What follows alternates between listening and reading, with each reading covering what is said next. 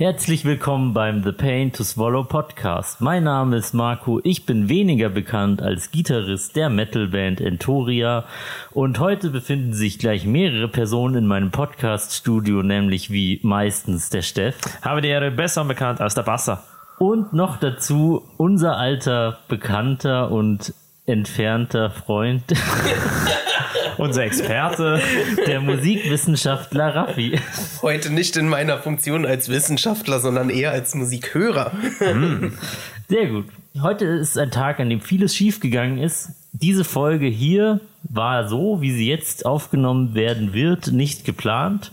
Eigentlich wäre heute mal wieder ein Interview dran gewesen. Leider ist unser Interviewpartner kurzfristig ausgefallen. Ich hoffe, wir werden das noch nachholen, aber wir werden unser Bestes geben, um eines Tages doch noch mit ihm zu sprechen. Ja, mit dem Mastermind hinter der Band Suizid aus Österreich. Dafür hatten wir auch unseren Spitzel, den Raffi, eingeladen, weil er ein großer... Sehr trauriger Mensch ist. Nein. weil er ein Connoisseur des Black Metal ist, richtig? Oui, oui. Podcast. The Pain to Swallow. Podcast. Podcast. The Pain to Swallow. Und jetzt kümmern wir uns um andere Themen. Ganz genau. Wir haben trotzdem viel zu besprechen, denn es ist ja viel los gewesen in der letzten Zeit. Und um ein kleines Foreshadowing zu geben, in den nächsten Wochen werden sehr viele weitere Interviews mit vielen weiteren Gästen stattfinden. Wer wer hätt's gedacht, gell? das wird ein sehr gastreicher April und Mai. Ja, genau. Ja, man merkt, dass die Leute irgendwie wieder nichts mehr zu tun haben, jetzt wo Corona vorbei ist. Was haben wir denn jetzt früher eigentlich gemacht? Ja, eigentlich haben wir Podcast-Interviews gegeben. Ja, dann lass uns das wieder machen. Natürlich. Hey, ein schöner Aber Gedanke. da wir ja jetzt technisch ausgestattet sind, lass uns das übers Internet machen. ja, genau. Gut, bevor wir heute mal richtig tief in unsere private Themenkiste einsteigen, haben wir hier im Podcast ein Ritual, das so grausam ist, dass der Steff sich am liebsten einen Stab bis ins Gehirn durch die Nase rammen würde, anstatt es durchzuführen. Ja, aber Traditionen wollen gepflegt werden und die müssen ja keinen Sinn ergeben, die müssen Spaß machen. Und Was hast du mir denn heute mitgebracht? Wir haben heute, wir haben leider nur zwei Fläschchen, aber wir kriegen das schon hin in unserem Schottgläschen. Ich war zuletzt in der wunderschönen Stadt Gölle und da gibt es da diese wunderbare Schnaps, da nennt sich Kettenfett und das muss ja, das muss ja unglaublich schmecken. Also ich habe keine Ahnung, was das für ein Zeug ist. Das ist Brackwasser braun. Ich habe schon drauf gespickt, das ist wohl Lakritzlikör. Zwei Fragen. Ja. Wie bist du auf diesen abscheulichen Umtrunk gekommen und hast du es dort vor Ort schon mal probiert? Ich habe es noch nicht probiert und ich bin deswegen darauf gekommen, weil man das in jedem Supermarkt kaufen konnte und ich das bei uns noch nie gesehen habe. Ah, okay, also war es so eine Supermarktsache. Ja, ja. Ich möchte nur mal anmerken, dass meine Schwester mehrere Jahre in Köln gewohnt hat und ich dieses Getränk noch nie in meinem Leben gesehen habe. Aber es war ungelogen in jedem Supermarkt äh, der bekannten Ketten überall erhältlich. Das war auch Vielleicht hat deine Schwester auch einfach kein Fable für billigen Schnaps. Das war nur für die Qualitätsware. Aber jetzt, wo ich die Flaschen so sehe, sieht es schon eher aus wie ein höherpreisigeres Produkt. Ja, das, das denkst du jedes Mal und jedes Mal kriegst du die gleiche Antwort. Hanoi. Du führst mich einfach jedes Mal wieder hinters Licht. Ja. Wie teuer war es denn? Boah, das, wenn ich jetzt noch genau wüsste, 6,50. das wäre dann in der Tat ein höherpreisiges Produkt. Nee, das war kaum dramatisch. Ich glaube 1,20 Euro für so ein Flascherl. Ich bin mir jetzt aber nicht mehr sicher. Die Ich große hoffe, Pulle hat für 6 Konto Euro ist gegeben. nicht in den Miesen. Nein. Inflationsbereinigt wäre das nur 1 Euro gewesen. Nein. Es wird immer billiger, das Zeug. Na dann, hier habe ich Ja. Gläser bereitgestellt. Dann teil mal auf In Auf drei gerechte drei. Happen. In drei Teile, so wie Asterix und Obelix schon sagten. falls ihr das kennt. Mit Nein. dem Kuchen. Äh, weih uns ein. Ich schenke dabei ein. Kennt ihr nicht Das den ist aus Zeichen Asterix und Cleopatra, oder? Ja, genau, den Zeichentrickfilm, dem alten. Ja. Jetzt dachte ich schon, da hat aber einer weniger. Oh je, also ich muss zugeben, ich bin überhaupt kein Fan von Lakritze. Ich auch nicht. Ich weiß nicht, das ist doch so, manche nennen es vielleicht das schwarze Gold in Haribo, Colorado. Wisst ihr eigentlich, was das Maskottchen von Colorado ist? Das ist doch dieser schwarzhaarige Junge. Ja. Stimmt, wo kommt der eigentlich her? Wie heißt, wie heißt der eigentlich? Und wieso ist der mit einem Goldbären befreundet? Der hat sogar einen Namen. Ich habe in einem anderen Podcast mal gehört, wie der, wie, wie der heißt, aber Ja. ich habe es wieder vergessen. Darf ich raten, Harry Bobo? Nee, Harry Boba Fett. nee, das ist ja keine Schweizer Marke. Also der Geruch ist schon sehr gewöhnungsbedürftig. Ich reiche mal die Gläschen rum. Ich bin sehr gespannt. Riecht's mal dran. Vielen Dank. Der eklige Schnaps. Oh, Riecht so ein bisschen wie Uso und Haribo. ich möchte meinen vielen Dank zurücknehmen. Und das durch ein, wie kannst du nur ersetzen? Allerdings möchtest du dich jetzt bei deiner Schwester bedanken, dass sie es dir bisher noch nicht gezeigt hat. Danke, Gabi, an dieser Stelle. Wenn du diese Folge jemals hörst, wir bedanken uns alle, dass du uns das nie bei, mitgebracht hast. Also, ja, Prost. Zum Verderben. Das, das ließe sich wirklich gut einführen als Schnaps Prost Spruch des Podcasts. Zum Verderben. Boah! Boah, der war überraschend salzig. Ja, wollte ich auch gerade sagen. Das Es, ist ich ja, finde, es schmeckt wie tatsächlich wie eine gesalzene Lakritzschnecke. Ähm, bloß in flüssiger Uso, Form. Im Uso-Bad, ja. Und dadurch verteilt sich das noch viel mehr im ganzen Mund. So eine, wenn man so eine Lakritzschnecke gegessen hat, weil alle anderen Süßigkeiten aus dieser Tüte schon leer waren. Und man dachte ja, okay, ich will trotzdem noch irgendwas essen. Und man hat dann einfach diese eklige äh, Lakritzschnecke noch gegessen.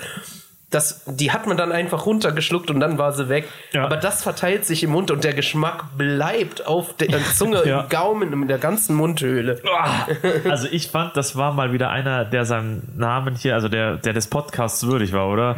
Auf jeden Fall. Also ich fand eigentlich das Überraschende am Anfang, dass es so salzig war. Ja. Damit habe ich ja gar nicht gerechnet. Ich auch nicht. Und bleibt. Ja. Ja. Also falls, Selbst jetzt, ich habe einen Schluck Bier jetzt danach getrunken und selbst jetzt ist dieser Geschmack noch vordergründig da. ob man damit auch sein Fahrrad, Fahrrad einfetten kann. Es hieß ja Kettenfett. Also wenn du Ketten im Mund hast. Warte. Njom, njom, njom. Wenn ich meine Halskette im Mund, dann. Äh, ah, pfui Teufel. Na gut, Haben wir das auch abgehakt? Traditionen müssen sein. Ja. Dann erzähl uns doch mal, warum du jetzt eigentlich in Köln warst und ob es da irgendetwas Spannendes gab. Metallisches gab, was du erlebt hast. Ja, die Frage, warum ich in Köln war, ist schwer zu beantworten. Ich wollte halt irgendwo hin und wollte raus aus München mal. Ein bisschen um abzuschalten vom Job und so weiter. Aber ich habe gleich mehrere metalmäßige Sachen erlebt und eins davon war ein völlig, in Anführungszeichen, zufälliges Konzert von Ghost. Weil ich wusste nicht, dass die da spielen und habe dann immer jede Menge äh, Fans mit T-Shirts vorbeilaufen sehen und ich immer so, hey Ghost! Und die guckten immer so, so, Ich habe immer nur Fans ohne T-Shirts vorbeilaufen sehen. Also die, die- für die für die war das halt totaler Blödsinn. Ich wusste nicht, dass Ghost spielt und die wussten nicht, dass ich nicht wusste, dass Ghost spielt und ich war so, ja Ghost und die so und ja, was was willst du von uns? Und dann haben wir das gegoogelt und dann kam raus, dass die heute spielen, haben spontan Karten gekauft und dann waren wir in der Lanxess Arena und dann haben wir Ghost angeschaut. Ghost hat in der Lanxess Arena gespielt. Ja. Das ist ja nun wirklich keine kleine Location. Ja. Also ich ähm, meine, ich war im Zenit hier einmal in München bei einem Ghost-Konzert. Das ist ja auch schon eine Keine kleine Location. Ja, genau. Es ist eigentlich so für Konzerte, wenn man mal von der Olympiahalle absieht, eigentlich so Das ziemlich Größte. das Größte Ja. in München. Aber äh, die Lanxess Arena ist natürlich um Welten noch größer. Ich weiß es auch nur, weil ich äh, da eine Hockeyverein spielt, den ich ab und zu mal verfolge. Ah. Ja, also, aber da hätten auf jeden Fall noch jede Menge Gäste reingepasst. Also es war bei weitem nicht alles belegt, obwohl es gut besucht war, aber ich würde mal sagen, das Parkett war zu ein bisschen weniger als 50 Prozent ausgefüllt und die Sitzplätze in den vorderen Bereichen waren gut gefüllt, aber hinten, da, da hätte man noch jede Menge Leute reingekriegt. War das Konzert schon länger geplant oder ist das tatsächlich jetzt neu? Weil äh, ansonsten könnte ich mir auch vorstellen, dass die einfach von vornherein eine große Location gebucht haben, weil sie nicht absehen konnten, ob Abstände eingehalten werden müssen und so weiter und Ah, ja. so fort. Das weißt ist du eine gute dabei? Frage. Nee, habe ich nicht nachgeschaut. Ich weiß, dass eine Tour angekündigt war, aber die genauen Eckdaten habe ich nicht im Kopf. Ich glaube, die müssten auch demnächst in München spielen. Kann gut sein, dass das wirklich so ist, denn bis vor kurzem waren es ja noch irgendwie so 75 Prozent, 50 Prozent, keine Ahnung. Die Ja. Ja, genau, erst 50 Prozent und dann wurde es auf 75 und dann ganz schnell auf 100 hochgefahren. Aber das war tatsächlich ja, schwierige Planungssicherheit für Veranstalter und wird auch nochmal spannend im Herbst. Äh, aber das kommt ziemlich gut hin, ja, weil es war, also es war auf jeden Fall gut besucht, aber da hätten Abstandsregeln gegolten, hätten, hätte sich das prima verteilt, also das wäre gut ausgegangen. Und wie war's? Nice. Sie haben als Abschluss haben sie Square Hammer gespielt und da war ich mal so, ich dachte mir so, der Song kommt gar nicht mehr und dann so, ja, Square Hammer. Und dann war es richtig witzig, weil am Tag drauf waren wir in einer richtig fancy Cocktailbar und da war gerade zufällig Karaoke-Abend. Und da gab es zufällig Square Hammer zum Singen. Also haben wir Square Hammer gesungen. Aber ähm, jetzt weiß ich nicht, ob ich nicht richtig aufgepasst habe. Warum warst du denn überhaupt in Köln, wenn du dann spontan zu dem Konzert gegangen bist? Tatsächlich ohne bestimmten Grund Urlaub und Plan war einfach mal wegfahren in ein Hotel, nicht in München. Und da dachtest du, ja, Köln. Ja, da ja. wollte ich schon immer mal hin. Ja. Ja, geil. Ein, ein, einfach so wirklich, da, da gab es keinen spezifischen, tieferen Grund. Es war einfach nur raus aus München einmal und ein bisschen ein Stück weiter weg. Also, Man merkt, dass der Raffi nach, bei allen Dingen in seinem Leben immer nach einem tieferen Sinn Mhm. sucht. Ja, ich denke mir halt auch, so eine Fahrt kostet was. Im Juni wird mir das egal sein, denn dann kommt das tolle 9-Euro-Ticket. und dann werde ich überall mit der Regionalbahn hinbimmeln. Das gilt nicht nur für den Nahverkehr, also, Also- für den, Ich- du weißt schon, Ich dachte ursprünglich auch, dass das nur so für die Verkehrsverbünde gilt, also so, so S-Bahn und ja. sowas, MVV-Gebiet oder sowas. Ähm, gestern habe ich einen Artikel gelesen, ich glaube, das war im Münchner Merkur, äh, dass das tatsächlich für alle Regionalzüge auch gelten soll, nur für den Fernverkehr nicht, also nicht ICE, IC und EC. ach, wie schade. Denn ich bin letzte Woche erst mit dem Regionalzug gefahren und wäre das quasi ein paar Wochen später gewesen, hätte ich mir das Ticket eigentlich fast schenken können. Wo bist du denn hingefahren? Gut, dass du fragst, was für ein Zufall! Herrlich! Also ich war in den letzten Wochen eigentlich sehr viel unterwegs, äh, was den Heavy Metal betrifft, denn ich war auf gleich zwei Festivals. Ich fange mal mit dem jüngsten Ereignis an, denn ich war auf dem Ragnarök Festival. Das war für mich jetzt quasi das erste Open Air Festival mit Campingplatz und ohne, fast ohne Einschränkungen in Deutschland seit Corona. Mein Herz blutet ein bisschen, dass ich nicht dabei sein konnte. Sonst ist das ja auch immer mein klassischer Standard. Dieses Mal war es einfach nicht möglich. Ja, jetzt warst du ironischerweise schon zweimal hintereinander nicht dabei. Tatsache. Aber ansonsten warst du, glaube ich, der Mensch, mit dem ich am öftesten dort war. Ja. ja, in beiden Fällen waren es einfach richtig miese Terminüberschneidungen. Ich hoffe, dass im nächsten Jahr nichts dazwischen kommt. Besonders auch wegen unseren Freunden. An dieser Stelle mal Grüße an Jakob und Marius, die diesen Podcast eh nicht hören. Aber falls doch, sind sie jetzt doppelt gegrüßt. Äh, genau. es war, wir, die haben wir auf dem Ragnarök kennengelernt und ähm, sind seitdem eigentlich fast jedes Jahr mit denen irgendwie im Campingbereich und waren auch mit ihnen tatsächlich schon beim Obscene Extreme damals, wo wir auch die Podcast-Folge drüber gemacht haben. Genau, man trifft sich dann und wann, Mann. Also Und ich finde es schade, dass ich euch jetzt nicht sehen konnte. Aber bestimmt dieses Jahr wird nochmal die Möglichkeit geben, denn wir haben schon über andere Festivals diskutiert. Also die beiden fahren relativ sicher zum Obscene Extreme und eventuell zum Partisan oder Schrägstrich Brutal Assault.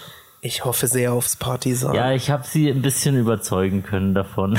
Der, der Jakob hat auch gesagt, das Brutal Assault kann er sich tatsächlich nicht leisten. Ich sehe schon, du machst gute Arbeit. Aber erzähl mal ein bisschen vom Ragnarök. Wie Ja. war's? Also äh, gab es irgendwelche Einschränkungen wegen Corona und, und äh, wie war das ganze Feeling dort? Äh, war es Ja. ausgelassene Stimmung oder wie? Erzähl mal. Also, ich bin wie gesagt das erste Mal seit längerem wieder mit dem Zug hingefahren, da das in Lichtenfels ist. Da kommt man eigentlich mit entweder mit dem Bayern-Ticket oder man kann auch mit dem ICE nach Nürnberg und dann Regionalbahn fahren. Aber das billigste ist immer mit dem Bayern-Ticket, einfach von München nach Nürnberg und dann nach Lichtenfels weiter. Und das Festivalgelände ist auch vielleicht zu Fuß zehn Minuten vom Bahnhof entfernt. Bei manchen großen Festivals gehst du die Strecke schon, um überhaupt vom Campingplatz runterzukommen. genau.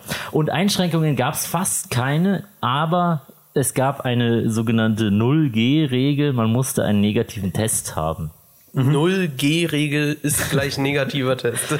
Habe ich so gelesen zumindest. Oder war es 1G? Ich weiß nicht. Also Masken waren quasi obsolet, aber du musstest dich testen lassen oder den Test vorweisen. du musstest bei der Bändchen, beim, beim Check-in sozusagen, bei der Bändchenausgabe einen negativen Test vorweisen können, der weniger als 24 Stunden alt ist. Sowohl für den Campingplatz als auch für die Innenhalle oder hätte man theoretisch einfach ein Campingticket holen können und ungetestet auf dem Campingplatz leben können?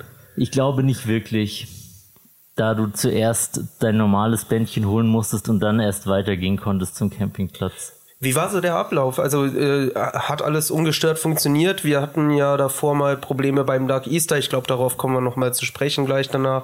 Ähm, äh, dass äh, einige Bands absagen mussten kurzfristig oder ähnliches. Hat alles funktioniert? Wie war die Stimmung? Die Stimmung war super. Es war, es war nicht krass überfüllt, auch auf dem Campingplatz. Ich weiß nicht, ob es daran lag, dass ähm, sie früher diesen zweiten Campingplatz aufgemacht haben oder ob einfach halt es nicht komplett ausverkauft war. Aber ansonsten war die Stimmung auf dem Campingplatz äh, wie eh und je und bei den Konzerten auch ähnliches. Gab es die Schlafhalle? Die Schlafhalle gab's ja, aber ich äh, habe nicht reingeguckt, da ich, da man dafür ja ein extra Ticket braucht. Ja, das einzige Mal, dass ich reingeschaut hatte, hatte mich auch extrem verstört. Man muss sich diese Schlafhalle einfach vorstellen, wie es halt auf dem Festival ist. Weißt du, es ist ein Gebäude, auf dem viele Metal-Fans auf engem Raum nebeneinander pennen Oha. und alle liegen im Saft des anderen. der Anblick, der sich mir damals geboten hatte, war so mit das räudigste, was ich jemals gesehen hatte. Wenn ich, wenn ich ein Ticket für diese Schlafhalle hätte, was aufgrund der Temperaturen ja durchaus gerechtfertigt wäre, hätte ich irgendwie das Bedürfnis, mir trotzdem ein Zelt da drin aufzubauen. Einfach um so ein bisschen Privatsphäre. Schutz, ja, Schutz vor dem Rest zu haben und mich mal zurückziehen zu können in der Nacht. Das wäre definitiv nicht die schlechteste Idee. Vor allem, ich stelle mir das gerade so als Geräuschkulisse vor. Man hört wahrscheinlich nur ein einziges.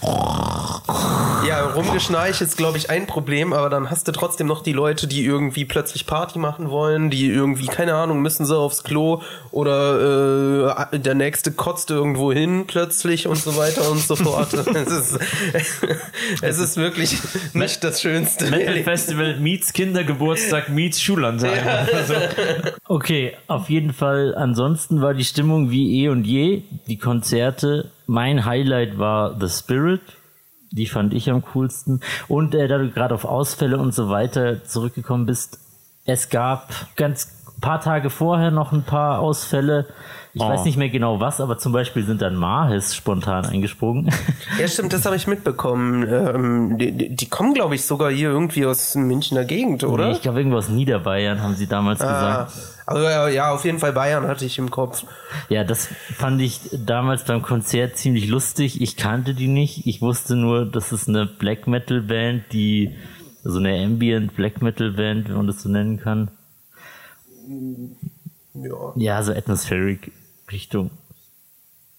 Auf jeden Fall, Mit, mit so einem ägyptischen Ja, genau, äh. Konzept, so ägyptische Mythologie. ja, Genau so. Nile.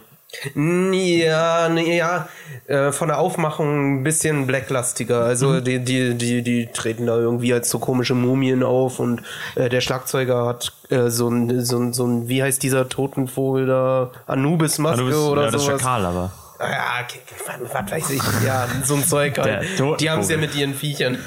auf, auf jeden Fall, ähm, als die da, die, wie gesagt, sie maskieren sich ja oder bandagieren sich so mumienmäßig ein. Man sieht ihre Gesichter nicht und ich dachte mir irgendwie so, ja, kann gut sein, dass die echt aus Ägypten sind. Und dann macht er die erste Ansage, ja, wir sind Mahis aus Niederbayern.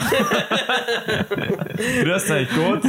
Das ist immer das, das Traurigste, wenn man so eine Band sieht, die hat eigentlich ein, ein so gutes Setup irgendwie, so, so, so, so, eine, so eine richtig geile Bühnenshow und so weiter und so fort und man erkennt die Mitglieder nicht und haben ein äh, exotisch anmutendes Thema für sich Ja. und dann reden die einfach plötzlich im tiefsten Bayerisch irgendwie so diese irgendwie- ganze Crowd an, aber es macht sie auch sympathisch. Ja. Aber es ist eigentlich völlig egal, welchen Dialekt sie reden. Das macht es irgendwie immer lächerlich. Ja. So, sobald die, Aus, äh, die, die Ansagen auf Deutsch sind. ja, Black Metal Ansagen sind an sich eigentlich nur dann geeignet, wenn man nur so ein macht, oder? Gut, auf jeden Fall, was ich sagen wollte, es gab eine Band, die tatsächlich am Tag selbst oder zumindest am Donnerstag, ja, die haben, hätten am Freitag gespielt und ich glaube, die haben erst Donnerstagabend oder so abgesagt. Und das war Grosa aus der Nähe von München. Oh no. Ah, da war irgendwas, der, der hatte sich Corona gefangen, ne? Irgendeiner von denen hatte Corona. Ah, bitte. Und dafür sind dann eingesprungen Kanonenfieber. Da enthalte ich mich jedes Kommentars. Ja, äh, wollte ich nur gesagt haben. Aber das ist echt bitter, wenn man sich vorstellt, dass man auf dem Ragnarök spielen darf, dann musst du absagen. Andersrum ist es natürlich mega geil, wenn jemand spontan auf dich zukommt und sagt, ja, magst du auf dem Ragnarök spielen? Wir hätten noch Platz jetzt. Sowas würde bei uns als Band einfach niemals klappen, Ja. weil unsere Mitglieder der Band Entoria so unspontan.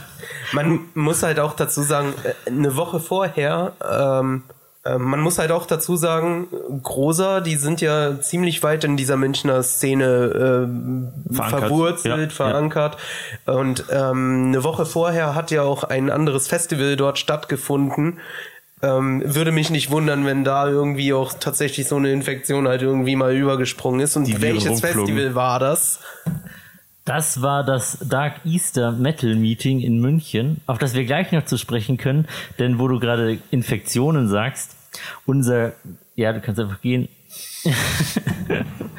unser, unsere Festival-Crew beim Ragnarök wurde durch Corona noch ziemlich dezimiert. Viele Leute hatten sich genau in der Woche davor noch Corona eingefangen. Einige davon auch auf jenem besagten Dark Easter Metal Meeting. Was jetzt auch niemanden so wirklich verwundern dürfte, wenn man bedenkt, dass das halt einfach drei Hallen sind, die vollgestopft mit Leuten sind. wenn man sich's dort holt, hat sich's wenigstens rentiert. Genau, also wir waren dann am Ende sogar nur fünf Leute in unserem Camp und wir wären bestimmt eigentlich fast doppelt so viele gewesen. Aber ihr habt es für zehn genossen, oder? Auf jeden Fall. Also Bock gehabt hätte ich da auch richtig, aber der Urlaub war halt schon wirklich geplant. Von langer Hand, sonst wäre ich da safe mitgefahren. Ja, das Ragnarök war ja auch, also ich habe bis, sagen wir mal, einen Monat vorher auch nicht geglaubt, dass es stattfinden wird. Die wichtigste Frage. Gab's den Knoblauchbrotstand noch? Natürlich. Und ich habe jeden Tag mindestens zwei Knoblauchbrote gegessen. Das war ja meine nächste Frage gewesen, weil genau so habe ich das damals auch immer gehalten. Boah, ich erinnere mich gerade, das war köstlich. Das ist so herrlich. Also sollte jemand von euch noch nicht auf dem Ragnarök gewesen sein und ähm, es sich überlegen für die Zukunft, irgendwie sowas. Leute, esst bei diesem Knoblauchbrotstand. Ich habe keine Ahnung, wie der heißt, deswegen kann Der ich nicht mal Werbung machen. Knoblauchbrot. Wunderbar, bester Name dafür, weil es ist auch nichts anderes. Man geht dahin, man kriegt so eine komische Teigpide irgendwie. Angebraten. Ja, so, so leicht frittiert, glaube ich, Ein ne? Brot, so, so, so, so in halt Öl so geschwenkt. Knoblauchbutter Ja. oder so. Und dazu dann, dann, dann, dann kommt so eine Knoblauchsoße so da drauf So und dann kannst weiße. du alles Mögliche selbst drauf belegen.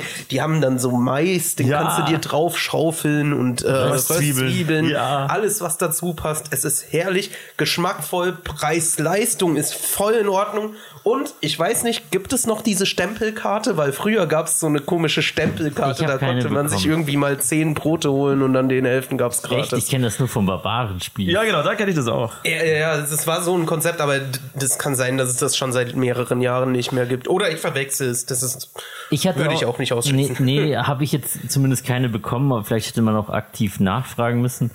Aber ja, das Knoblauchbrot ist immer noch mein Highlight bei den Fressständen, wobei ich das Gefühl hatte, a, es gab dieses Jahr mehr Essensstände als sonst. Es gab nämlich zum Beispiel auch den sehr bekannten Barbarenspieß, an den kann ich mich sonst auch nicht erinnern.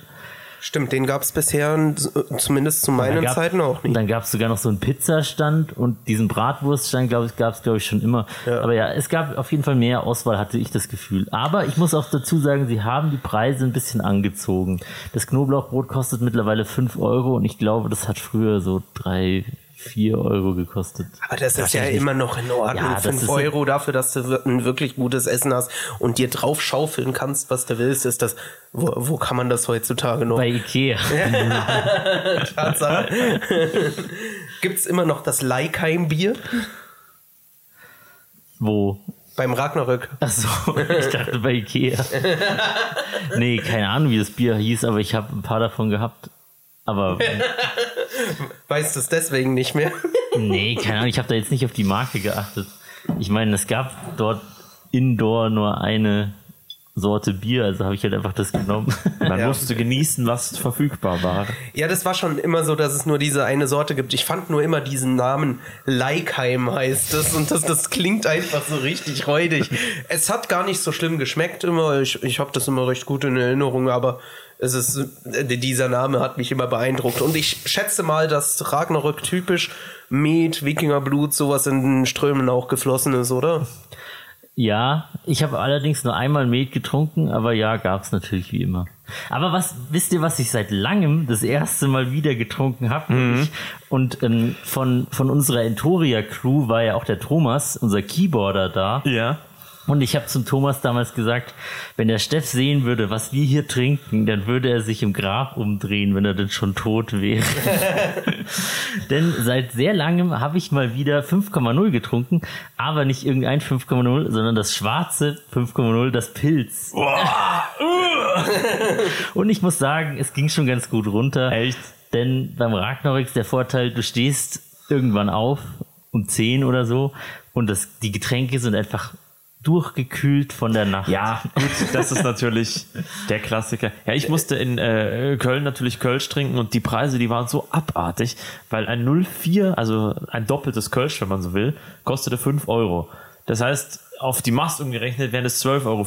Das sind also quasi kurz vor Wiesenpreise, hat es in der Lanxess Arena das Bier Ja gekostet. gut, in der Lanxess Arena, denke ich mal, ist das jetzt schon ein Stück teurer als im Rest von Köln. Wobei ich auch sagen muss, dass ich in Köln die Bierpreise durchaus auch immer als hoch im Hinterkopf habe. Ähm, es kommt einem wenig vor, weil man immer bloß so 0,2 eingeschenkt bekommt. Ja. Aber wenn man das so auf 0,5 hochrechnet, ist das echt nicht wenig, was die da Ja. verlangen. Also das hat mich schon immer beeindruckt. Ähm, zurück zu den Biertemperaturen, nach denen man... Warte, warte, warte, noch eine Frage. Okay. Aber gibt's in Köln nicht auch so Kneipen, wo du dann das Kö- 02er Kölsch irgendwie so für 1 Euro oder 2 oder so ein Zwickel kriegst? Ja, äh, ja siehst du, das Kölsch null, äh, f- äh, für 2 Euro. Und wenn du das jetzt ja hochrechnest, das die sind halbe. 0,4, sind das schon 4 Euro. Ja. Und 0,5, da bist du dann bei 5. Ja, aber 04 für 4 Euro ist jetzt nicht so untypisch für München. Naja, aber bei uns kostet die halbe, was kostet 3,80 oder so. Ja, in einer guten Kneipe. Geh mal in die Innenstadt. Also du bist bei 0,5 bei ungefähr 5 Euro. Und das ist durchaus vergleichbar mit Münchner ja, Preisen. Also ich vergleichbar. Also, es, aber ich würde jetzt nicht sagen, dass es wesentlich teurer ist. kommt ein bisschen drauf an, wo man hingeht. Aber, aber billiger ist es nicht unbedingt. Aber also es ist halt kein Weißbier vom Fass, sondern Fassbier, das eigentlich Vom zum Weiß. Ja, genau. Warum sind wir heute so albern? Was ist denn nur los hier? Jetzt, jetzt sag das nochmal als Ganzes, damit ich das irgendwann mal irgendwo reinschneiden kann. Aber ich habe keine Ahnung, was habe ich nochmal gesagt? Das ist halt kein Weißbier vom Fass, sondern ein Fassbier vom Weiß. Das wollte ich gar nicht sagen. Ja, das ist halt kein Weißbier vom Fass, sondern das ist Bier, das vom Fass kommt und fürs Weißbierbrauen normalerweise verwendet wird. Ihr wisst doch, Kölsch ist das Zeug, aus dem Bier gebraut wird. Wasser. Ja, Okay. Es ist relativ geschmacksneutral, das muss ich schon sagen. Aber ich glaube, das geht sowieso jeder Gegend so, egal wo du hinreist, egal wer wo zu Besuch ist, er wird immer sagen, dass das Bier aus seiner Heimat das beste Bier ist. Ich glaube, das ist so eine deutsche Geschichte, oder? Oh, So eine Bayern-Geschichte vielleicht. Ich weiß nicht. Äh, Vielleicht bin ich einfach auch kein echter Bayer, aber ich habe so, in so vielen Gegenden schon wirklich gutes Bier getrunken. Sei es tatsächlich in Tschechien. Ich finde das Ja. Gar nicht so übel. Ja, das finde ich auch. Ähm, auch in anderen Ländern. Ich finde das so in äh, Brasilien, dass man da kriegt, das heißt da liebevoll Geladinho, also ein kleines Eis, ein Eischen, weil das einfach so auf äh, ungefähr 0 Grad temperiert wird. Das wird einfach in so eine Eiskiste geschmissen und ist manchmal so halb gefroren noch und das ist einfach so ein erfrischendes Erlebnis auch und sowas. Also passt sehr gut zu diesem leichten Bier, das das halt ist. Ich bin da gar nicht so der, dieser Regionsnazi. Nö, aber es gibt ja auch nirgendwo mal Weißbier, was ich probieren kann, oder? Österreich. Ja. Schweizer Weißbier habe ich auch schon probiert, das ist auch nicht schlecht. Also, aber gibt Sachsener Weißbier? Bestimmt. Ver- Verehrte Zuhörerschaft, schickt mir mal einen Link von Weißbier, was nicht in Bayern oder im Süden gebraut wird. Ich bin dabei. Im Süden von was? Im Süden von Deutschland. Österreich. Gut, aber nein, was ich eigentlich sagen wollte, habe ich jetzt vergessen. Aber wo wir bei den Temperaturen von dem Bier sind mit dem kleinen Eischen, äh, so ähnlich ist das auch beim Ragnarök tatsächlich. Also das Negative ist halt, man ist selbst durchgefroren am Morgen. Das Positive ist, das Bier ist es auch. Und es wärmt dich auch bei einer niedrigen Temperatur. genau so ist es. Oder man geht in diese komische Kneipe, die so ein paar Schritte weit weg ist. Das haben die Leute, keine Ahnung, bei meinem zweiten Ragnarök, was weiß ich wann das war, gemacht. Ähm, da ist man aus der Halle nachts rausgekommen und über den Zelten hat man so eine kleine Eisschicht überall gesehen. Das, das sah wunderschön aus, weil alles geglänzt hat auf diesem Campingplatz. Aber es war scheiß kalt und morgens, du, du, du hast die ganze Nacht im Kelt ge äh, gefroren, äh, im Zelt gefroren und am nächsten Tag ziehst du dir die Hose an und steigst wieder in diese Kälte rein und wartest einfach nur, dass diese komische Kneipe aufmacht. Anderes Thema, auch zum Ragnarök noch eine Frage. Ähm, die Moschers Night hat ja wieder stattgefunden. Grüße raus an den Schnaps hier an dieser Stelle. Ähm, wie war das? Äh, wurde endlich wieder Schnaps in die Münder eingefüllt oder wurde das aus Corona-schutztechnischen Maßnahmen verhindert? Ich muss zugeben, dass ich diese Frage nicht 100% genau beantworten kann, denn Du warst zwar da, Ich aber nur körperlich. die Moschers Night war am Donnerstag, diesem offiziellen Warm-Up-Tag, wo der Campingplatz und alles schon offen hat, aber noch keine Konzerte sind. Und die findet ab 20 Uhr statt und ist in dieser Vorhalle, wo eigentlich das Merch verkauft wird und auch, wo es dann hinter, die Konzerte sind Indoor, für die, die es nicht kennen. Und ja, wir waren aber erst, also wir waren halt erst so gegen 18, 19 Uhr mit dem Aufbau und allem komplett fertig und dann haben wir immer gesagt, ja, wir gehen rein, wenn es uns friert. und gefroren hat es uns dann gegen 12. Allerdings ging das Ganze nicht mehr allzu lange, na, bis nach 12 und dann waren wir quasi kurz vor Ende erst da, da liefen noch die letzten Songs und dann gingen auch schon die Lichter an. also ich habe nicht viel von der Moschers Night mitbekommen, habe nur den DJ Schnapsi noch so die letzten Songs auflegen hören und sehen und dann war es auch schon zu Ende. Auch diese ganzen Show-Acts, die es da gibt, ähm, haben, haben wir verpasst. Wir, hätten wir das gewusst, dass es äh, quasi so ein festes Ende gibt, wären wir vielleicht schon früher reingegangen, aber wir dachten halt, es geht jetzt bis Open End quasi ja. und dann ja, haben wir den, den Großteil verpasst. Naja, sowas Übles passiert. Habt ihr wenigstens den Greimi gesehen? Gibt's den noch? Ich glaube, ich habe ihn gesehen, ja, aber das ist ja halt so eine Ikone auf diversen Festivals. Aber ich muss sagen, er sieht vernünftiger aus als früher. Also zur Info für die Leute, die ihn noch nicht kennen, was bestimmt nicht viele sind, denn er ist allseits bekannt.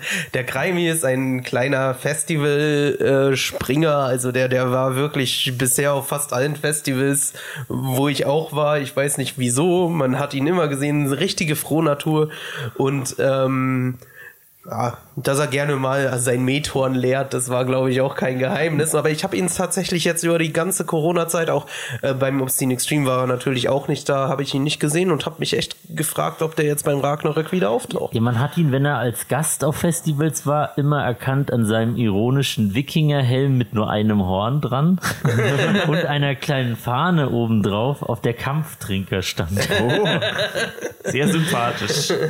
Ja, aber irgendwie habe ich das Gefühl, der hat die Seiten gewechselt und wurde vom Festivalbesucher zu einem Menschen, der dort zum Arbeiten hingeht und sitzt dort immer an der Bändchenausgabe und sowas. Das und hat er aber damals schon gemacht. Ja. Also vor Corona hat es schon angefangen. Ich glaube Ja. 2018, 19 sowas rum habe ich ihn zum ersten Mal da tatsächlich bei der Ausgabe gesehen auch. Genau, ich habe ihn auch an der, an der Bändchenausgabe diesmal gesehen und wie gesagt, im Vergleich zu Zuständen, wo ich ihn manchmal über das Festivalgelände habe wanken sehen, sah er sehr gepflegt aus und sehr vernünftig und sehr nüchtern. Wurde er vom Saulus zum Paulus, um mal dieses blöde Wortspiel zu verwenden. Hey, ich bin doch für die Bibelzitate zuständig. Aber apropos Trinkhorn, das erinnert mich immer an das Trinkhorn-Wunder vom Ragnarök. Denn ich war ja nur ein einziges Mal auf diesem Festival und da hatte ich in guter Manier mein Trinkhorn dabei und habe das bei der Hallenparty an einem Abend zweimal verloren. Und es ist ein absolutes Wunder erstmal, dass es nicht kaputt gelatscht wurde, weil ein Springerstiefel Jump auf so ein Horn würde erreichen, damit es einfach nur zerberst und kaputt gilt. Ich habe das auch zweimal von verschiedenen Personen wieder in die Hand gedrückt bekommen, die irgendwie rausgefunden haben, dass das mein Trinkhorn ist. Was Wahrscheinlich an deinem leeren Trinkhornhalter. Ja, aber komm, der, der, ist jetzt, der ist jetzt nicht das auffälligste Detail, wenn das war im Gürtel, das ist ja auch bloß so eine Lederschlaufe und tatsächlich die zweite Person, die mir das zurückgebracht hat, das war eine junge Dame und weil ich da schon ordentlich was getankt hatte, habe ich ihr eine stehen gebliebene Taschenuhr geschenkt, die ich immer in meiner Jackeninnentasche hatte aus irgendwelchen Gründen. In meiner zerwurzelten Kutte da, so mein, ich, ich nennen wir es mal Kutte, eigentlich ist es nur eine absolut verratzte 15 Jahre alte Jacke mit Patches drauf.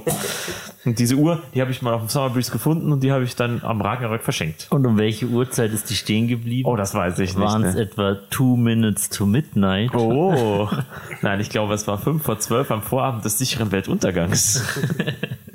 Das war so, das ist so mein, mein, mein, meine Assoziation mit dem Ragnarök, war immer dieses Erlebnis, dass ich dieses, das Trinkhorn habe ich bis heute. Es hat auch einen leichten Beckel davon getragen, aber es ist heil geblieben. Aber den hast auch du davon getragen. Richtig, genau. Den, den hatte ich schon vorher. Das hat mit dem Ragnarök tatsächlich da, da, da können wir das Ragnarök nicht auch noch dafür verantwortlich machen. Wie voll war es denn? Waren viele Leute dort? Habe ich vorhin schon erwähnt, ja. Shit. Also der Campingplatz, Schau, ich passe nicht immer auf. der Campingplatz war nicht so vollgestopft, wie es ein oder anderes Mal war, wo ich schon da war. Und ich weiß nicht, ob es daran liegt, dass sie einfach früher den anderen Campingplatz, diesen zweiten Campingplatz aufgemacht haben und weniger Leute auf den gelassen haben, oder ob es einfach grundsätzlich nicht so voll war. Aber innen, bei den Konzerten, waren die normal besucht? Ich fand schon, ja. Spätestens bei den Headliner-Bands waren, war unten alles voll und oben hat man noch vereinzelt so Sitzplätze bekommen. Ja gut, dann war es im Grunde genommen wie immer. Ja, also von dem her. Wie war denn euer anderes Festivalerlebnis? Genau, das andere Festivalerlebnis war direkt eine Woche davor, nämlich am heiligen Ostersonntag und am Ostersamstag. sagt man das eigentlich Ostersamstag? Ich glaube, Das ist der K-Samstag. Aber Samstag, sagt ja, man genau. das wirklich? Ja. Oder K-Samstag, ja, ja, Ja. Kennt ihr auch den Osterdienstag? Das müssten wir den Osterhus fragen, den wir am Ostersonntag interviewt haben. Aber diese Folge habt ihr ja bereits letzte Woche gehört. Zumindest wenn diese Podcast-Folge rauskommt. Ah, Podcast ist ein Spiel mit der Zeit. oh, das ist ein schönes Zitat. Wenn wir mal Podcast-T-Shirts machen, dann muss das da draufstehen. Apropos, wir haben ja eigentlich zwei Podcast-T-Shirts. Die Frage ist immer noch, was wir mit denen mal machen, gell? Die verlosen wir irgendwann. Ja. Aber erstmal steht noch eine andere Verlosung demnächst auf dem Spiel, aber das an anderer Stelle. Dark Easter Metal Meeting. Genau, Dark Easter Metal Meeting. Das war ein Ereignis eine Woche zuvor, was, ähm, sag ich mal, nicht anders hätte sein können. Im Gegensatz zum Ragnarök ist das nämlich ein ebenfalls ein Indoor-Festival, das aber ohne Campingplatz auskommt. In unserem allseits bekannten und beliebten Backstage in München beim Hirschgarten draußen. Ganz genau. Das Interessante beim Dark Easter ist, es wartet immer mit einer Creme de la Creme der äh, Black Doom, teilweise Death und Thrash Szene auf, ähm, die sehr viel internationales Publikum anzieht. Und es ist im gesamten Backstage verteilt. Alle drei Hallen werden bespielt, sowohl das Werk als auch die Halle als auch der Club. Also das ganze Backstage ist das ganze Wochenende dafür reserviert. Und äh, wie ihr schon gesagt habt, ohne Campingplatz. Und dann so ein internationales Publikum irgendwie herzubestellen, das will schon was heißen. Organisiert von MAW Concerts, Michael Sackermann äh, sagt bestimmt vielen Leuten, die hier den Podcast hören und so ein bisschen in der Münchner Metal-Szene sind, äh, irgendwie ein bisschen was. Sagt vor allem den Leuten was, die diesen Podcast hören und ähm, das von mir sehr, sehr häufig erwähnte Metallic Xmas jetzt schon kennen. Ah. Das ist nämlich derselbe Veranstalter. Wunderbar. Irgendwie haben die sich auf christliche Feste spezialisiert. Ja. Das Crushen christlicher Feste. Die sind sehr gläubig. Und deswegen müssen die Fans dran glauben. Und das Festel auskosten. War Ahab da, nicht gell? Dieses Jahr? Nein, Ich weiß gar nicht, wann die angekündigt. Es, Keine das Line-Up hat sich massiv geändert. Also ich hatte das Ticket schon seit 2020 zu Hause liegen. Ganz im Gegenteil von mir. Das Ticket erst ungefähr zwei Wochen vor dem Festival noch von einer Person, die nicht hingehen konnte, gekauft hat. Deswegen habe ich auch nicht verfolgt, wie das Line-Up vor zwei Jahren war, weil da hat es mich noch nicht interessiert, weil ich kein Ticket hatte und es ausverkauft war. Also es gab auf jeden Fall viele äh, Absagen, viele Neubuchungen und so weiter und so fort. Ähm, das Line-Up hat sich stark verändert. Es ist ein bisschen unbekannter geworden von den Bands, was aber nicht heißt, dass es schlechter geworden ist. Ähm, es, äh, es hat sich bloß ein bisschen mehr auf, auf diese unbekannteren Bereiche verstreut, hatte ich zumindest den Eindruck. Und äh, es gab leider auch ein paar sehr kurzfristige Absagen. Die letzte am ersten Abend, My Dying Bride, konnten nicht kommen. Es gab da irgendwie Probleme bei der Einreise wegen Covid-Bestimmungen und so weiter Ja, aber so auch fort. erst, das, das wurde auch erst quasi während dem Festival bekannt, dass der Ah. Headliner nicht spielen Genau, konnte. direkt vor der ersten Band hat sich der Veranstalter hingestellt und hat verkünden müssen, dass sie leider nicht auftreten können. Ähm, er tat mir ein bisschen leid in dem Moment, weil äh, wie muss das sein in so einer ganzen Menge, die sich schon auf dieses Konzert freut, Nein, die es war jetzt wirklich nicht unmittelbar vor dem Konzert. Es war vor der allerersten Band an ja, dem ja, ja, Tag. ge- genau, genau. Also ich glaube, es wäre was anderes, wenn alle schon da stehen würden und auf die Band warten und dann sagt er, die Oh, kommen ja, nicht. ja, Aber ja. ja. Aber es war trotzdem der Headliner für diesen Tag. Also es, es ist schon bitter, wenn, wenn sowas wirklich ausfällt. Und äh, gut, die letzte Band wurde dann einfach vorgezogen. Äh, an dem Tag war es halt einfach ein bisschen früher vorbei. Das ist das Risiko, mit dem Veranstalter momentan leben müssen. Mir tut's sehr leid, aber auf der anderen Seite ist es so faszinierend, dass es wieder stattgefunden hat unter ganz normalen Bedingungen. Es war völlig ausgelastet, komplett äh, Ausverkauft. Ausverkauft, Ja, war es ausverkauft sowieso war schon lange. seit 2020. Aber, aber es waren auch wirklich alle die Leute da. Also die, die ganzen Hallen waren wirklich brechend voll. Es hat endlich mal wieder dieses normale Feeling gehabt. Geil. Wobei ich gesehen habe, also das Festival war wie gesagt schon vor Corona ausverkauft und war ja dann eins der ersten, die quasi durch die Corona-Pandemie ausgefallen sind, weil es an Ostern war und im März oder so ging ja der ganze Spaß los. Ja. Und aber wenn man jetzt kurzfristig noch ein Ticket haben wollte, dann hatte man eigentlich relativ gute Chancen. Es gibt diverse Facebook-Gruppen in München, wo sich die Metal-Szene so organisiert. Und da hat man jede Menge Ticketverkäufe noch kurzfristig gesehen. Ja klar, das sind auch die ganzen Leute, die ähm, plötzlich dann andere Termine haben, weil 2020 hat's gepasst und 2022 an Ostern halt Ja. dann vielleicht einfach mein nicht Gott. mehr. Und Können die Leute nicht einmal zwei Jahre im Voraus planen? Gleichzeitig muss ich aber sagen, vor Ort habe ich nur ein einziges Schild gesehen, äh, dass gerade Tickets verkauft werden. Also da hat man manchmal bei anderen Konzerten schon auch mehr. Also es, Ja, äh, die, die, diese Ticketverkäufe, die scheinen sich dann doch eher so online im Vorfeld abgespielt zu Ich, haben. ich erinnere mich da an ein ganz interessantes Kuriosum, aber dazu gleich. Ähm, ich wollte noch fragen, wie hat das Publikum aufgenommen, als der Veranstalter gesagt hat, das tut uns leid, wir können den Headliner nicht präsentieren? Also es gab jetzt keine Buhrufe. Also niemand hat den Veranstalter dafür verantwortlich gemacht. Mhm. Äh, Es gab schon einige, die wirklich enttäuscht waren. Das hat man schon auch gehört, aber äh, gleichzeitig haben die Leute halt auch geschnallt, okay, das, da kann niemand was dafür. Das sind einfach so gesetzliche Regelungen, aus denen das halt irgendwie nicht funktioniert hat. Das liegt nicht daran, dass irgendjemand geschludert hätte in der Buchung oder sonst irgendwas. Und äh, dementsprechend Enttäuschung war sicherlich bei einigen da, bei mir selbst auch ein bisschen, weil ich My Dying Bride echt gern gesehen hätte auch. Aber mein Veranstalter. Gab es ein Verzeihungsbier? Nein. nee, nee. Aber, aber warte, Nee. warte, warte. Aber es, also es wurden weder Tomaten auf den ähm, Veranstalter geworfen, noch leere Bierbecher und äh, die Buhrufe haben sich auch in Grenzen gehalten. Es gab höchstens enttäuschte Gesichter. Ansonsten war die Black Metal Szene wie meistens sehr gefasst. Aber erinnert euch noch an die Heiden- und Paganfeste. Richtig. Auf meinem ersten Heidenfest, oder war es Paganfest? Ich glaube, es war das Heidenfest. Das war am Karfreitag. Stiller Feiert. Also auf den Karfreitag. Das, heißt- muss so lange her gewesen Nein. sein, dass es da das Dark Easter Metal Meeting noch nicht gab. Das gab es da noch nicht, oder war es, ich, ich kann mich gerade nicht erinnern. Jedenfalls war es so, dass die Veranstaltung geplant war und der Freistaat Bayern gesagt hat, so ist nicht, ihr müsst ab Mitternacht Ja, anfangen dann zu war es wahrscheinlich am Karfreitag, Ja, genau. weil das ein stiller Feiertag ist und ab Mitternacht nicht mehr. Genau, und das war aber nicht bekannt gegeben. Das heißt, die komplett, komplette äh, Gästeschaft kam einfach daher. Und dann haben die gesagt, wir können euch nicht reinlassen, wir dürfen die Veranstaltung aus Rechtsgründen nicht starten. Und dann gab es einen Met aufs Haus. Ach du Schande. Zu, Aber was habt ihr dann all die Zeit gemacht bis Mitternacht? Ja, genau. Oder durftet ihr doch rein? nein, nein. er durfte nicht mal rein, ohne dass Musik gespielt Genau. wurde. So, so ein Met trinkt sich auch sehr langsam. Aber, Den, den gab es den gab's erst mit Eintritt um Mitternacht. aber warum haben sie die Leute denn nicht reingelassen? Die konnten, hätten sie sich drinnen Bier kaufen können und warten, weil es ist ja nur Tanzverbot, Ja, es ist ja. ja nicht Ausschankverbot. Ich, ich kann dir das nicht erklären, aber das war wirklich so, dass die gesagt haben, es ist jetzt hier Ende, ihr könnt jetzt wieder gehen, ihr dürft um Mitternacht wiederkommen.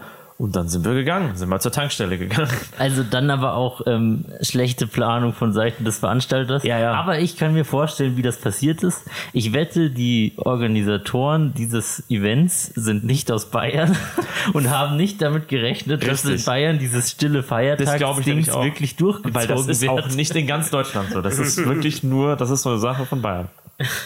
Oder auch anderen Bundesländern. Was wollte ich jetzt noch erzählen? Genau, zum Thema Eintrittskarten und letztes Angebot. Sicher sagt euch die Ben Sabaton was, der ich ja Nee, einstmalig ein großer Anhänger was war. zu der erzählen?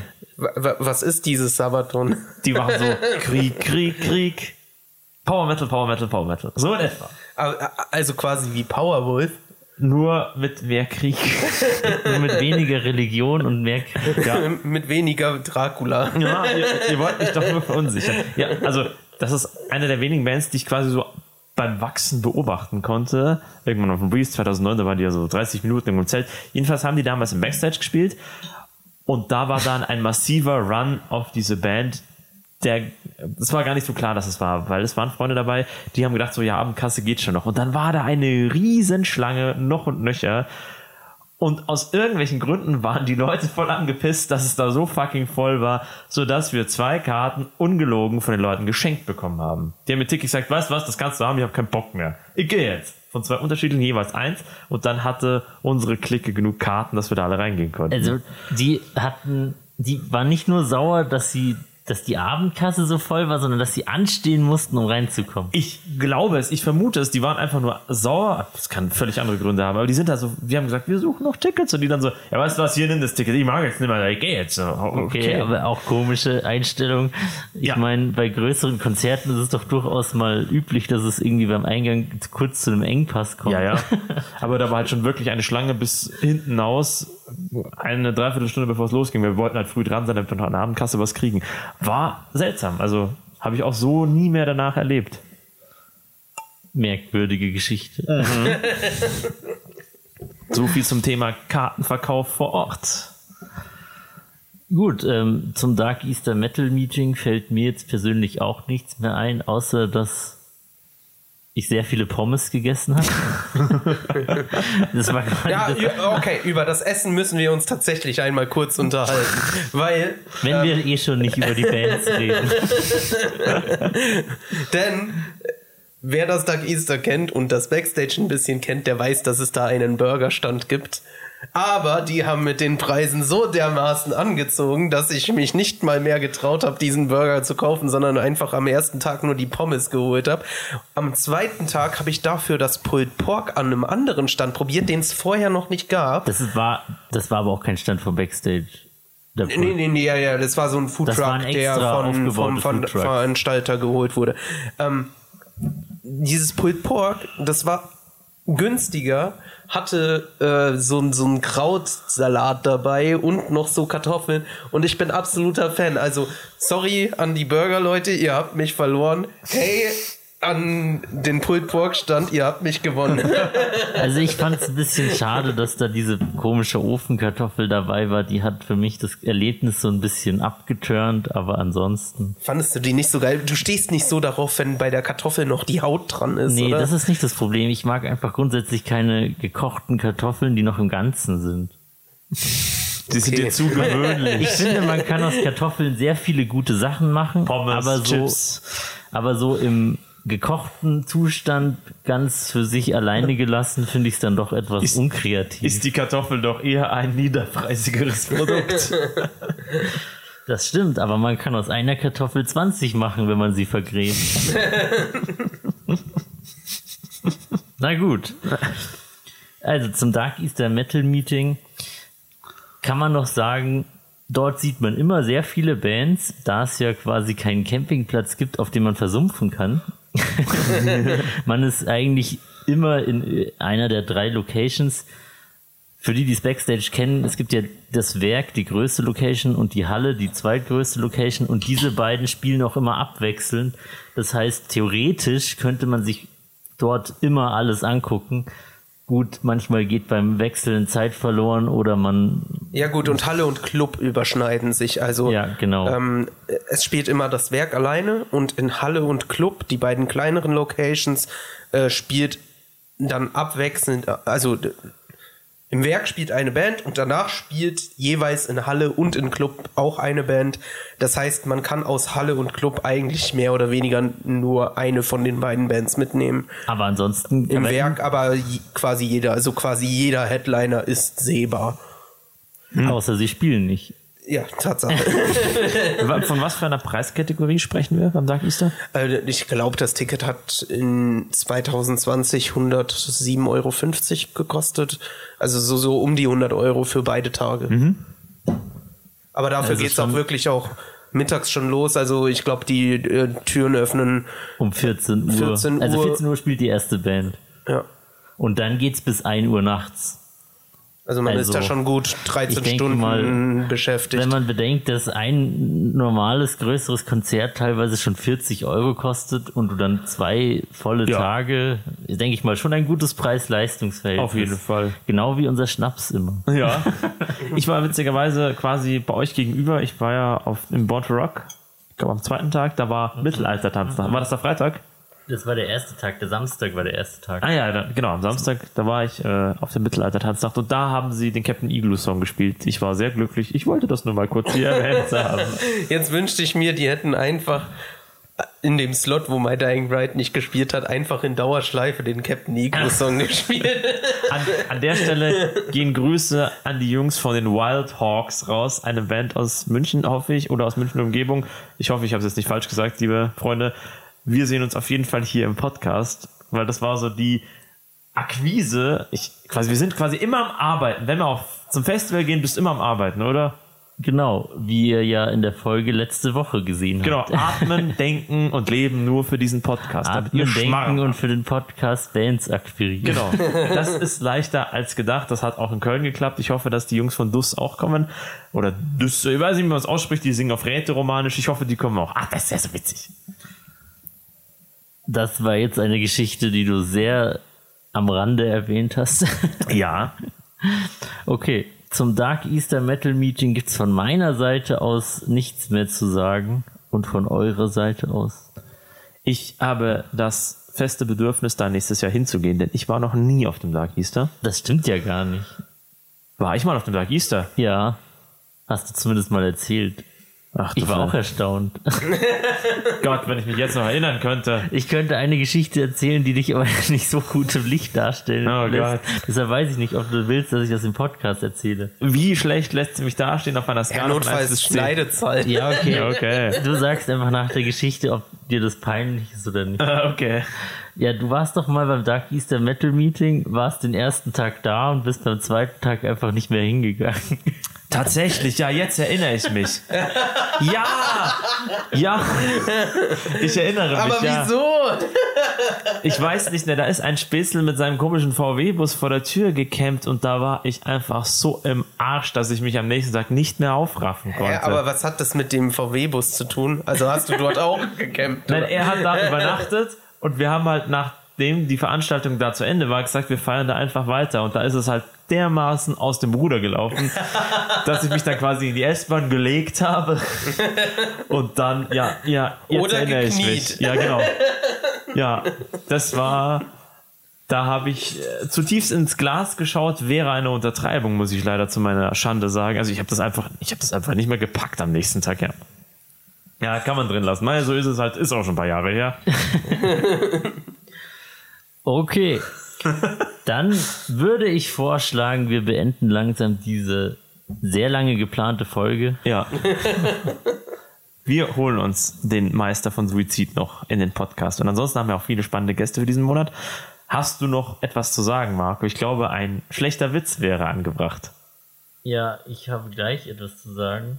Wir können ja noch einen von den drei Schnäpsen trinken. Oh Gott, der Raffi ist motiviert. Nein, wir brauchen die noch. Ach so, Mist, ich wollte den Aber jetzt du kannst verlosen. Irgendwas, du kannst irgendwas trinken, was schon offen ist. Nee, ich wollte mit euch. Ja, ja. Ach so. Aber nicht den mit Taxa, den hatte ich schon so oft. Wie steht's um den Augustinertropfen? ja. Oder doch den Pitu! Meine Güte, der Pitu endlich. Oh, der ist aber auch. Jetzt hat uns der Raffi noch etwas aus seiner eigentlichen Heimat Brasilien mitgebracht. Ja. Das ist nicht mal gelogen, denn ich bin tatsächlich dort geboren. Und äh, in meinen drei Lebensjahren, die ich dort war, habe ich auch gar nichts gelernt. Aber ich weiß, dass Cachaça ein leckeres Getränk ist. Das besteht aus Zuckerrohr. Die Brasilianer machen grundsätzlich alles aus Zuckerrohr. Also die, die machen daraus Zucker, wie sich's gehört. Die machen daraus so, einen- so einen Saft, äh, den kannst du an jeder Straßenecke kaufen. Wie heißt der? Äh, irgendwie Zucker, Zuckerwasser. Gicana, irgendwie so ein Zeug. Flexikaner, das ist gut. Äh, Ich spreche auch sehr schlecht Portugiesisch, muss ich dazu sagen. Ähm, aber das ist so ein, so ein süßes Getränk irgendwie. Und dann machen die natürlich aus den Überbleibseln so ein bisschen Schnaps. Und das, was davon noch übrig bleibt, das verwenden die, um äh, so richtigen Alkohol herzustellen. Und die ganzen Autos dort fahren mit diesem Zuckerrohralkohol. Also Oh. die fahren, es, äh, du kannst an der Tankstelle in einigen Gebieten nicht mal Benzin tanken, sondern die verkaufen da tatsächlich nur diesen Alkohol, den du in den Sondern nur Tank. Cachaça tanken. Ein Schluck, Ja, Cachaça ist es natürlich dann nicht, aber äh, ein Schluck fürs Auto, ein Schluck für mich. ja, genau. Das Problem ist nur, diese Gläser werden wahrscheinlich noch nach widerlichstem Lakritz schmecken. Ich würde die einmal kurz ausspülen, Okay, wenn du dir so viel Zeit nehmen möchtest. wenn Dann, das okay ist. ja, werden wir hier dabei mal über die Philosophie der schlechten Witze sprechen. Marco, was hat dich dazu bewogen, Großmeister schlechter Witze zu werden? Die Bekanntschaft mit dir. Das, manchmal fühle ich mich in diesem Podcast gedisst. Zum Glück nur manchmal. Ist dies ein schlechter Witz? Möchtest du etwas sagen? Du äh, würdigst meine Geschichte nicht mit dem Honigkuchenpferd mit Apfeltaschen am Sattel? Doch. Ich würde es sogar als den größten Roman des 21. Jahrhunderts beschreiben, der südlich der Donau geschrieben wurde. Du hast doch mal gesagt, man muss solche, solche Superlative, wie das ist das Größte oder das ist das Beste, irgendwas, immer dann mit so einer absoluten Ortsangabe wieder relativieren. Das ist das, das ist der zweitgrößte Kuchen im Nordwesten von Utah. Ja, genau. Das, das ist so ein amerikanisches Ding. So, wir haben das viertgrößte Wollknäuel im irgendwas County in Texas. So, wow. Und du denkst so, das ist ja unglaublich. Oha, Raffi, ich, ich möchte bitte einen kleineren. Warum ist diese Podcast-Folge so verdammt albern geworden? Okay, das reicht. Vielleicht, weil wir kein richtiges Thema hatten. Ja, das Thema ist jetzt Pitu und du. Das Thema ist jetzt Themenfindung. Übrigens möchte ich an dieser Stelle noch dazu aufrufen, falls ihr mal Themenwünsche habt, schickt sie uns einfach. Oh, clever, Würde ja. mich erstens interessieren und zweitens brauche ich Inspiration. Vielleicht wird ja wirklich auch eine Folge draus. Ganz Oder ihr genau. werdet als Gast eingeladen, wenn ihr irgendwie besonders seid. ja, ganz, das, das war ja immer schon mein Anspruch. Eigentlich kann man ja zu jedem Thema irgendwie die Verbindung zum Metal knüpfen. Wenn ihr euch mit irgendeinem Nischenthema erstaunlicherweise verdammt gut auskennt, schreibt uns einfach auch. Ich bin mir sicher, wir können darüber reden. Das, das ist ein geiles Konzept, weil das erinnert mich an einen sehr berühmten Spieledesigner, der gesagt hat, schickt mir Themen, irgendwelche. Er verknüpft zwei davon und bringt sie in Bezug zu dem Spiel, das er designt und schreibt dazu dann einen Artikel auf seinem Blog. Und das Reden wir jetzt von Brettspielen oder was für Spielen? von Magic the Gathering, weil so. der Spieledesigner ist seit 15 Jahren derselbe. Deswegen kann der quasi immer was Neues zu dem Spiel, was er seit 100 Jahren designt, beitragen. Fand ich eine witzige Anmerkung. Ihr nicht so, okay. Ich glaube, das hängt aber viel damit zusammen, dass wir kein Magic spielen. Wenn du jetzt Pokémon-Karten gesagt hättest, dann hättest du wahrscheinlich bei mir einen Fan gefunden. So wie Darkness Ablaze. Hatten wir das im Podcast schon erwähnt? Ja, gell? Ja. Wusstest du das, Raffi? Nein. Darkness Ablaze ist eine liebe Metalband, die uns einen kleinen Einspieler geschickt hat. Jetzt ist das Problem folgendes. Die neueste Pokémon Training Card Game Erweiterung heißt Darkness Ablaze. Exakt so. Ja. Und das, das Problem ist, dass man jetzt halt nur noch dieses Kartenspiel findet, wenn man nach der Band sucht. Wenn man Metalband eingibt, kommen die schon auch, aber es kommt halt auch immer Pokémon Trading Card Game. Ja, das ist natürlich bitter. Das ist wahrscheinlich ähnlich wie mit der Band Virus. naja, in dem Sinne, jetzt habe ich uns den Pitu eingeschenkt, äh, wie man in Brasilien Boah. sagen würde, Saúde. Das heißt, ich hoffe, du überlebst das Ganze. Und wieder mal, Ah, ich finde das gar nicht so übel. Es ist ganz lecker. und wieder mal haben wir unseren kulturellen Bildungsauftrag erfüllt. Du möchtest doch unbedingt den Podcastpreis im Bereich Thema Bildung. Ja, genau. Ja, der ist mir auch schon so gut wie sicher. Da bin ich mir sicher. Ich mir danach auch. Ja, Prost. Das ist mir irgendwie zu viel, aber gut.